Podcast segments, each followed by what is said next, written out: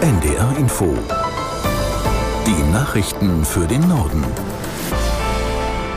Um 12.30 Uhr mit Astrid Fietz. Nach den tödlichen Schüssen auf zwei schwedische Fußballfans in Brüssel haben die belgischen Behörden den mutmaßlichen Täter gefasst. Er wurde von der Polizei niedergeschossen und dabei tödlich verletzt. Aus Brüssel, Andreas Meyer-Feist. Am Morgen hatte die Polizei einen telefonischen Hinweis bekommen. Der Mann halte sich in einem Café im Stadtteil Skarbek auf. Dort gab es eine Schießerei. Die Waffe, mit der er gestern zwei Menschen getötet und einen weiteren schwer verletzt haben soll, wurde bei ihm gefunden. Das bestätigten die belgischen Behörden Behörden inzwischen ebenso wie die Identität des Mannes. Belgiens Ministerpräsident Alexander De Croo hatte zuvor erklärt, bei dem Gesuchten handele es sich um einen polizeibekannten Mann aus Tunesien. Dessen Asylantrag wurde 2020 abgelehnt. Er hätte sich nicht in Belgien aufhalten dürfen. Das belgische Justizministerium bestätigte, dass es schon 2016 Geheimdienstwarnungen gab. Der Tunesier sei als potenzieller Gefährder mit einem Bezug zu islamistischen Terroristen einzustufen. Schweden hat auf die tödliche Attacke auf die beiden schwedischen Fußballfans schockiert reagiert. Regierungschef Kristersson sprach von einer unfassbaren Tat gegen zwei unschuldige Schweden. Stockholm-Korrespondentin Julia Weschenbach fasst die Reaktion zusammen. Alles deutet darauf hin, dass es eine Terrortat sei, die sich gezielt gegen Schweden und gegen schwedische Staatsbürger gerichtet hat. Damit haben sich für Schweden einige der schlimmsten Befürchtungen der letzten Monate bestätigt. Das Land ist schon seit Monaten äh, in Alarmbereitschaft, unter anderem durch zahlreiche Koranverbrennungen ähm, war das Land in den Fokus von Islamisten gekommen und hatte die Terrorwarnstufe erst im August erhöht. Die ist jetzt auf der zweithöchsten Stufe und das heißt, dass die Sicherheitsbehörden schon mehrere Taten vereitelt äh, hätten. Was jetzt in Brüssel passiert ist, das fühlt sich für alle noch sehr unwirklich an. Der schwedische Fußballverband hat zwei Pressekonferenzen abgesagt, die für heute geplant waren. Und nach und nach kommen jetzt die schwedischen Fußballfans, die bei dem Spiel in Brüssel waren, wieder zu Hause an. Und bei denen sitzt der Schock natürlich besonders tief. Im Nahen Osten gehen die Kämpfe zwischen dem israelischen Militär und der radikal-islamischen Hamas unvermindert weiter. Wie die Armee mitteilte, sind in der Nacht rund 200 Luftschläge gegen Stellungen der Hamas in Gaza geflogen worden. Über die Zahl der Opfer dadurch ist noch nichts bekannt. Ein Armeesprecher verwies aber darauf, dass sich immer noch Hunderttausende im nördlichen Teil des Küstengebiets befinden.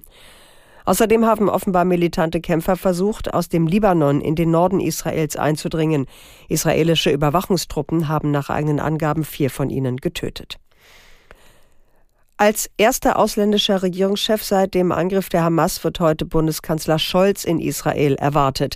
Er ist zu einem Solidaritätsbesuch aufgebrochen und will unter anderem Ministerpräsident Netanyahu und Angehörige deutscher Geiseln treffen. Später geht es für ihn dann weiter zu Gesprächen in Ägypten. Vor seinem Abflug hat Kanzler Scholz noch auf dem Arbeitgebertag in Berlin gesprochen. Dort ging es unter anderem um den Bürokratieabbau in Deutschland.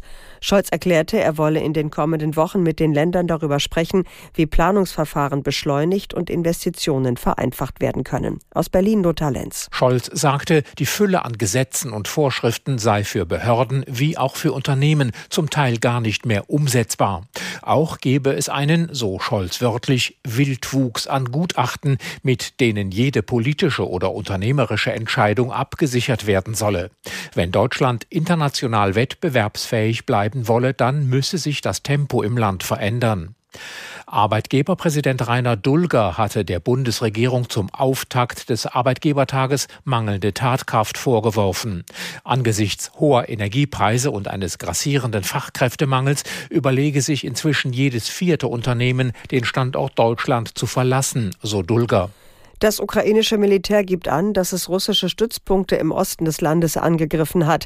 In der Nähe der besetzten Städte Luhansk und Berdjansk seien Flugplätze und Hubschrauber attackiert worden. Die ukrainische Armee nannte die Angriffe bei Telegram erfolgreich.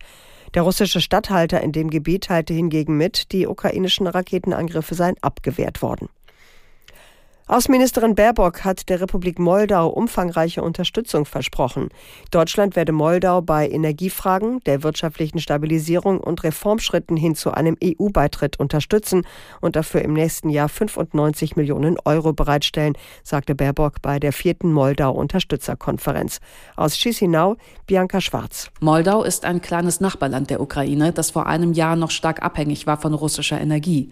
Weil Russland das Land destabilisieren wollte und deswegen unter anderem die Gaspreise massiv erhöht hat, konnte Moldau nur mit internationaler Unterstützung durch den letzten Winter kommen. Diese wurde vorangetrieben durch die von Baerbock ins Leben gerufene Moldau-Unterstützungsplattform. Zusammen mit Frankreich und Rumänien ging es am Anfang darum, Moldau durch den ersten Kriegswinter zu helfen. Mittlerweile ist Moldau souveräner, weswegen sich die Unterstützungsplattform nun zu einer Partnerschaftsplattform weiterentwickeln soll. Seit dem Sommer ist Moldau EU-Beitrittskandidat. Das waren die Nachrichten.